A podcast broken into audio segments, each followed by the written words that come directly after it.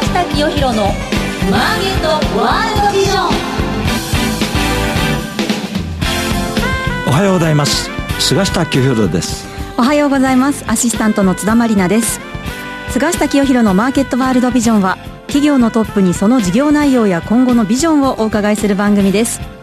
さて今日ご紹介する企業のリーダーは証券コード9416東証一部上場株式会社ビジョン代表取締役社長佐野健一さんです。まあねグローバル Wi-Fi といえばビジョンと、はい、世界中の空港でですね非常にまあ使われていて、はい、もう業績もこう右肩上がりに伸びてる会社なんですが、はい、常に新しい展開があるんですね、えー、今日はその辺をお聞きしたいと思います、はい、じっくりと伺ってまいりましょう。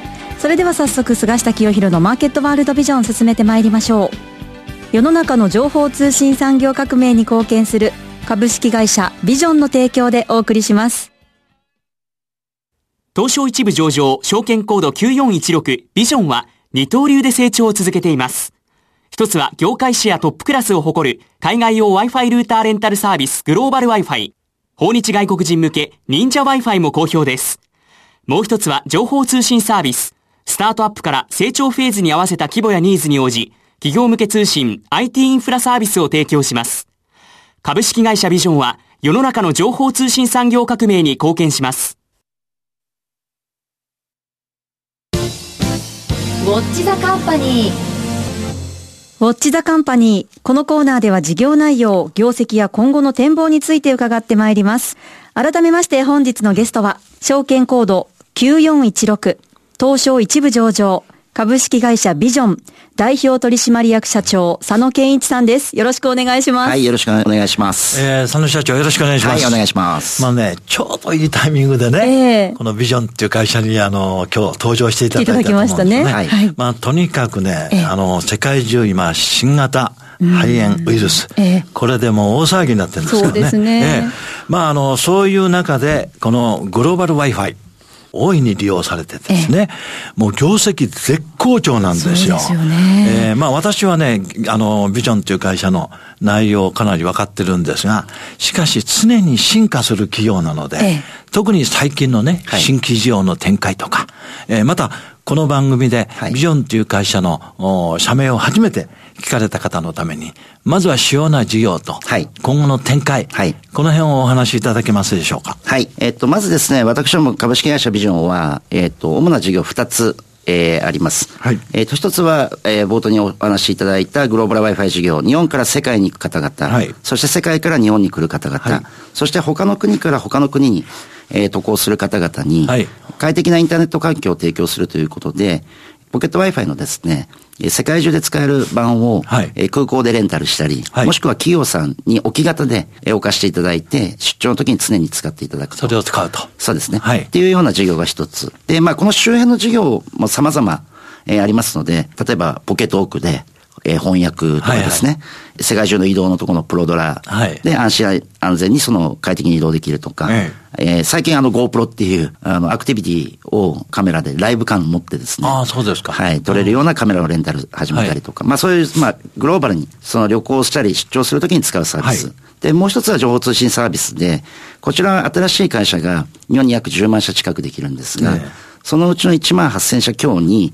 電話の回線であったりインターネットの回線やコピーとかホームページ作ったりとか、ドメインの管理したりとか、セキュリティとか様々なですね、はい、企業に必要不可欠な通信サービスを、えー、お客様に提供していると。この二軸が、えー、私どもの大きなあの柱になっている事業でございます。なるほどね。まあ、あの、ビジョンといえばグローバル Wi-Fi。そうですね。もうほとんどの人がご存知なんですが、今おっしゃったように、情報通信機器の販売。はい。これはもうね、この会社が立ち上がった時からね、はい、やっておられる、まあ、いわば主力の事業ですね。はい、そうですね。もう簡単に言えば、起業家支援になってるんですね。はい、若手の起業家。はい、まあ少しでもね、このコストの安い、リードナブルな、性能のいい情報通信機器を使いたい。そういうこの起業家のために効率的にいいものを提供していると。はい。こういうことですよね。その通りです。で、そちらの方も、日本の起業家ってどんどん今増えてますから。増えてますね。ね、これは、あの、いわゆる売り上げも伸びると、はい、こういう状況なんですが、はい、やはりそのグローバル Wi-Fi の方がね、はい、世界中にこれ広まっていくわけですから。もちろんです。ええ、まだビジョンとしてはね、最初の一歩、二歩ね、三歩、ね、はい、こういうところだと思うんですよ。日本から海外に行く人、はい、世界中からあの日本にやってくる人、まだ海外の A 国から B 国に移る人、ね、この人たちはみんな空港でレンタルで使用できると。また、日本の企業、出張する人も非常に多いと。多いですね。ね海外出張の人のために、もう、普段からこれを備えてて、使用すると。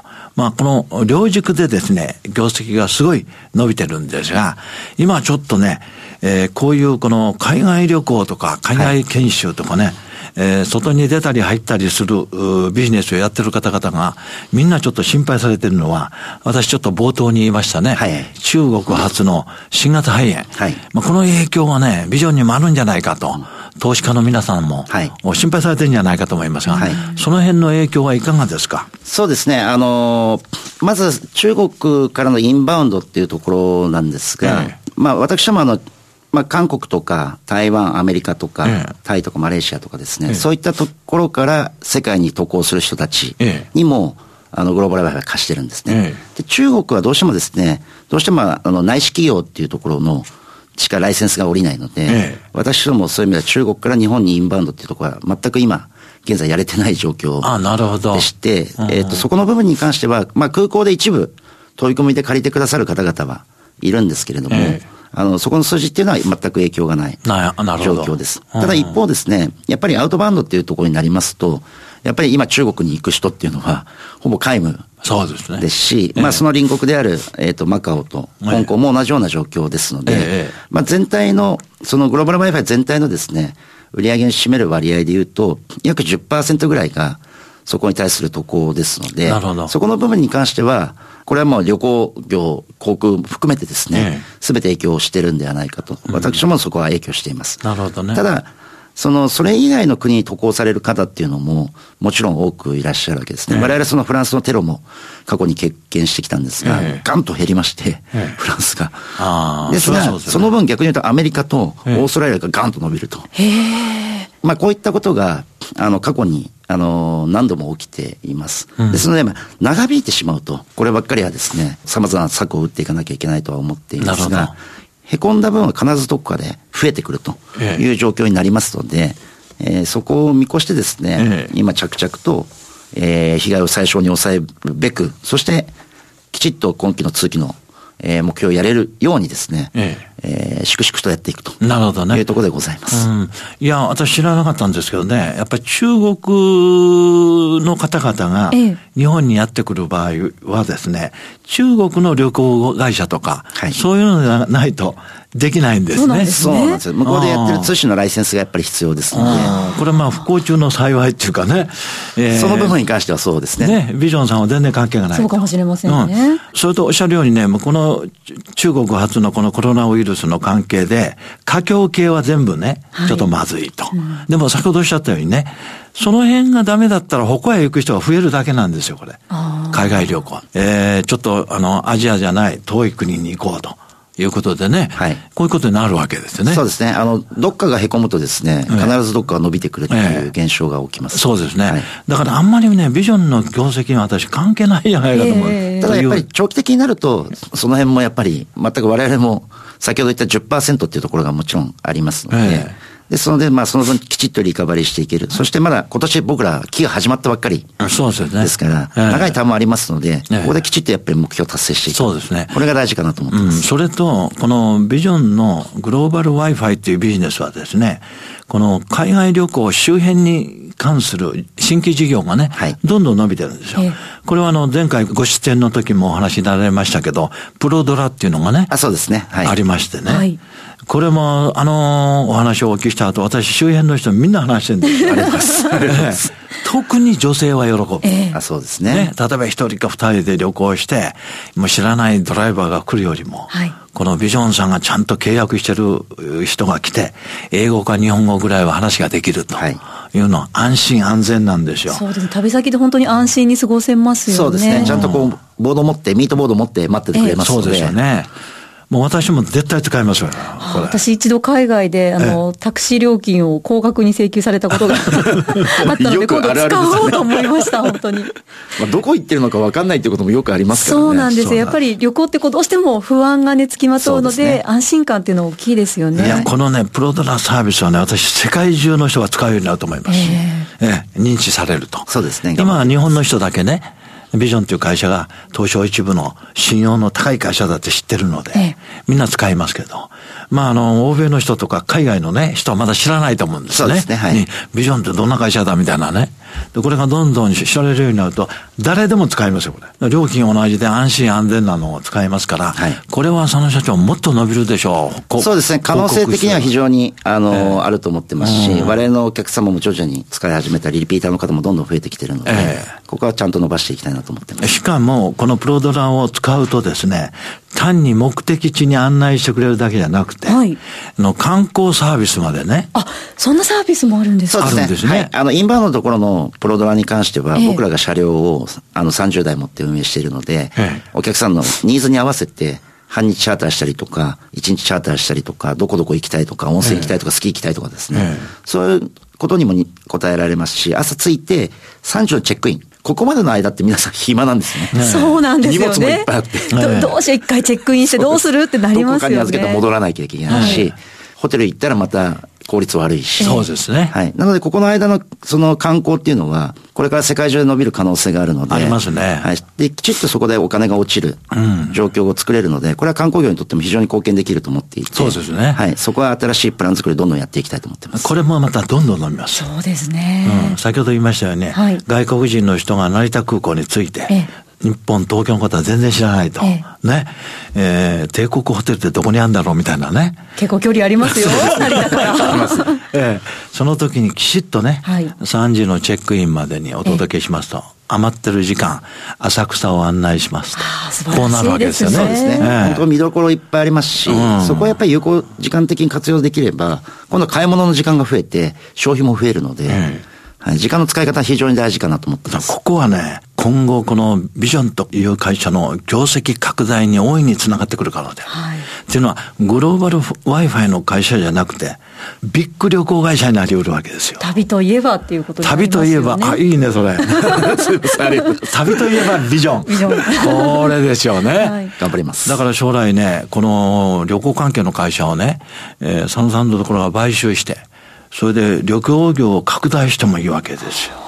そうですね。あの、組んでいくところときちっと内製化していくっていうところのバランスが非常に大事だと思っていますので、ええ、まあもちろん航空会社さんとかも提携も含めてですね、え、そうですね。そこは積極的にやっていきたいなと思っています。うん、このプロドラだけでもすごいですね、この今後業績拡大の可能性があるんですが、まあ、ますますこのビジョンという会社は、チャレンジ精神が旺盛なので、いろんな新規事業、はい、展開しようとされてると思うんですが、はい、えー、何か新規事業の展開、今後力入れておられるところがあれば。そうですね。あの、Wi-Fi のところは今、あの、菅下さんが話していただいたので、ええ、あの、ちょっと情報通信のところなんですが、今、あの、SARS のですね、え、あの、クラウドの SARS のサービスを今増やしています。はい、まあ、我々が自社で自分たちが効率よくなるために使っているサービスを、それをお客様にどんどん今提供し始めています。はい、例えばその、勤怠のシステムとかも、我々営業マンが多いので、やはり直行直帰する場合に、現地で位置情報を取って出勤。で、退勤。はい、これすごく重要なんですよ。わざわざ会社に戻らなきゃいけないっていうこともなく、ええ、その、なんか、間違ってるデータを誰かが勝手に書いて送るとかっていうこともなく、やはり正確な勤怠情報っていうのも必要だと。あと、地球上どこにいても24時間、えー、臨機決済ができるようなワークローのシステムとかも作っていますし、えあと社社内のコミュニケーションを活性化するためのクローズドの SNS。うん、多分他の会社と比べてですね、ものすごくコミュニケーションが活発な会社なんですね。うん、なので、やはり我々が発信している情報、して、お客様先で起きている情報っていうのをみんなで共有しているので、スピードよく解決できるんですが、そういったクローズドでコミュニケーションちゃんと取れるっていう仕組みを、いろんな企業に今、ものすごい勢いで出していますので。提案してるとか。そうです。それにもう月額いくらっていう形でどんどん取り始めてなるほど。今それがずっと積み上がっていくっていう形になってきてますので、この周辺も含めてものすごく期待してます。なるほどね。はい。それが、あの、ビジョンワークフローサービスですか？はい、VWS ですね。はい、VWS ね。はい。これは新規事業です。はい。はい。これは今のお話で言うとですね、サブスクリプションモデルですかね。その通りです。ね。はい。これはね、お客さんが一旦申し込んだら、ええもうほとんど続けるそうですビジネス。そうですね。もちろんその、やっぱりアクティブに使っているのかどうかっていうのを我々確認ができるので、ええ、そのお客様がやっぱり非アクティブ性が高いとか、え、っていうところはきちっとサポートをして、そのお客様がちゃんとアクティブに使えることで、その解約の抑止であったりとか、信頼回復構築とか、新しいサービスをクロスセルしていくとか、っていうところにつなげていきたいと思います。なるほどね。まあ、これが伸びるとね、はい、もうあの月額いくらでチャリンチャリン来るわけですからね。そうです。ええ業績がすごく安定するし、えー、ということで、はい、まあ今後の業績拡大も素晴らしいと思うんですが、はい、えー、まずは足元の業績、はい、どんな状況でしょうか？はい、あの、昨年の12月のですね、えー、えー、2019年の決算に関しましては、売上に関しては、えー、210億から273億ということで27%増、はい、そして営業利益に関しては24億8000万円から、えー、33億2500万円ということで33.8%増。はい、で、親会社株主に帰属する投資、当期純利益に関しては、15億2900万円から、えー、22億2600万円とい。うことで45.6%増とい。う形で全ての、素晴らしい数字で、はい、伸ばしております。はい。で、2020年12月の通期の決算予想っていうのも出してもらえますか？はい、あの、出しております。えええー、と、先ほど言ったその273億から売上に関しては313億。ここはまあ14.9%増。はい。で、営業利益に関しては33億2500万円から40億飛んで300万円と。はい。ということで20.4%増。で、親会社株主帰属する当期純利益に関しては22億2600万円から26億7400万円と。はい。いうことで20.1%増という数字を発表しています。なるほどね。はい、まあ、あの、すでに発表されているこの業績のの内容はですね、はい過去売上利益とも過去最高更新と、えー、そうですね。ですね。はい。もうそんな会社あんまりないですよ。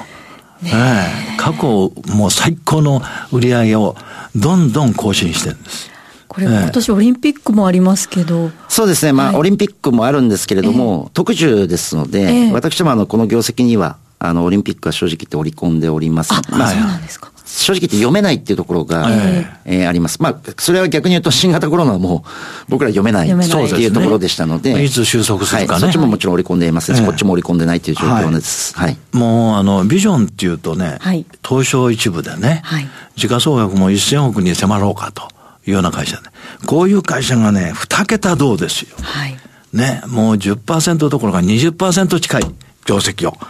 この2019年12月期の決算なんかすごい伸び率ですよね。ありがとうございます。えー、ということでですね、躍進するこのビジョンなんですが、まあ、あの、今年はオリンピックの年っていうんでちょっと特殊ですが、はい、そうですね。えまあ、佐野社長のことですから、3カ年契約とか、はい、あるいは3カ年目標とか、はい、えー、まあ、この4、5年先を見越した、はい、中長期の経営目標、はい、そういうものもお持ちかと思いますが、はい、ちょっと細かい数字は正直ごあの公表していないんですが、はいはい、先ほどあの菅下さんの話の中にもあったように、えー、あのグローバル Wi-Fi はあの日本から世界だけのサービスであのおっしゃる通りありませんで、はい、で我々そのアメリカとかもあの、実はどんどん伸ばしているんですね。で、やはり、あの、アメリカンマーケットが日本よりも圧倒的に大きいインアウトのマーケットがありますので、ここのマーケットシェアを我々としては、日本と同じ水準ぐらいまではですね、えー、取っていきたいっていうふうに、えー、思っています。まあ、グローバル Wi-Fi が今177億、ええ。ー、8年間で、はい、えー、作ってきた、えー、売上の数字ですので、えまあ、それに負けない、まあ、ベースのノウハウは全て揃っていますので、初めてやり始めたこととは全く違う状況だと思いますので、うん、まあそこは一つの軸かなと思っていて、本当にまあ真摯に仲間たちと共に頑張るっていうことが、それを実現できると思ってるので、真摯に頑張っていきたいなと思っています。なるほどね。すいません、具体的なちょっと数字言えなくて。いやいやいや、はい、えー、ビジョンという会社は創業以来25年間で構築したビジネスモデル。はい。これがですね、ビジョンハイブリッドシナジー。シナジーモデル。はい。というのがあるらしいんですよ。はいこれはどんな、あの、シナジーモデルなのか、一言。はい。我々、その、もともとはですね、コールセンターを活用して営業している会社だったものを、えー、そこにその、まあ、今風に言うとですね、デジタルトランスフォーメーション、いわゆるそのデジタルな、えー、ものを、えー、入れてですね、インターネット経由でお客様がどんどん来てくれるような状況と、あと、その営業とですね、それを守っていくコンシェルジュ。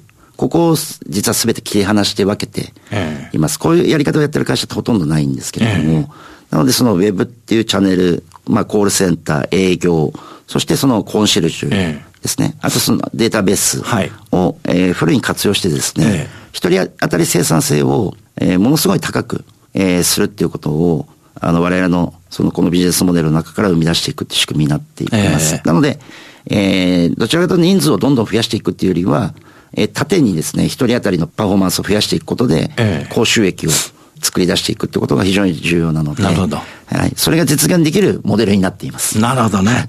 このビジョンハイブリッドシナジーモデルってこれはね、はい、非常にあの革新的なイメージがありますね。えー、はい。今日いろいろお聞きしたんですが、前回お聞きした通り、はい、ビジョンの前進が続いている。そして次々と新しい事業モデルを立ち上げてね、はい、業績を拡大して、二桁銅のですね、はい、同収益が続いている。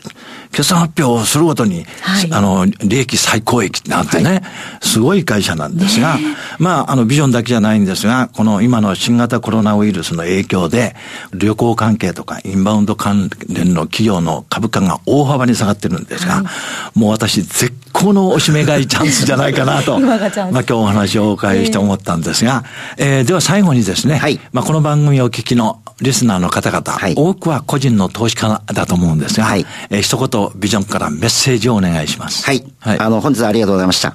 まあ、こういう時期ですが、やはりその経営っていうところで言うと、あの、様々な壁っていうのは、あの、毎年実は、はい、えー、小さなものから大きなものまであります。えーで、それを乗り越えていけばいくほど、あの、強くなっていくというふうに思っていますので、現実真摯に向き合ってですね、ええ、さらなる飛躍が、あの、きちっとできるように、ええ頑張ってまいりたいと思いますので、なるほどね。はい、引き続き応援いただければと思います。はい、今後のビジョンのですね、はい、さらなる飛躍を、あの、期待したいと思います。はい、今日は本当にありがとうございました。ありがとうございました。本日のゲストは、証券コード9416、東証一部上場、株式会社ビジョン、代表取締役社長、佐野健一さんでした。ありがとうございました。ありがとうございました。株式会社ビジョンのグローバル Wi-Fi サービス、ご存知ですか？海外渡航の際に現地で快適にインターネットにつなげられるお得な海外用 Wi-Fi ルーターレンタルサービス。多くの方にご利用いただいています。セキュリティやサポート体制も万全。シェアすれば料金はさらにお得。コミュニケーションの壁をなくす音声翻訳機も合わせてレンタル可能。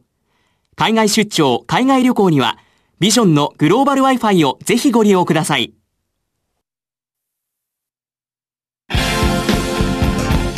菅下清弘のマーケットワールドビジョン番組もそろそろお別れのお時間ですいや菅下さん私海外結構プライベートでもお仕事でも行く機会が多いんですけど、はいはい、行くたびにグローバル Wi-Fi いつも借りてるんですけど、ええ、もうどんどんどんどん進化していて w i f i だけでも本当に無人でロッカーでピッとこうバーコード当てるだけで借りられたりとか、ね、それだけでも驚きなんですが今日佐野社長のお話を聞いてますますいろんな分野で進化されてるんだなと驚きましたね。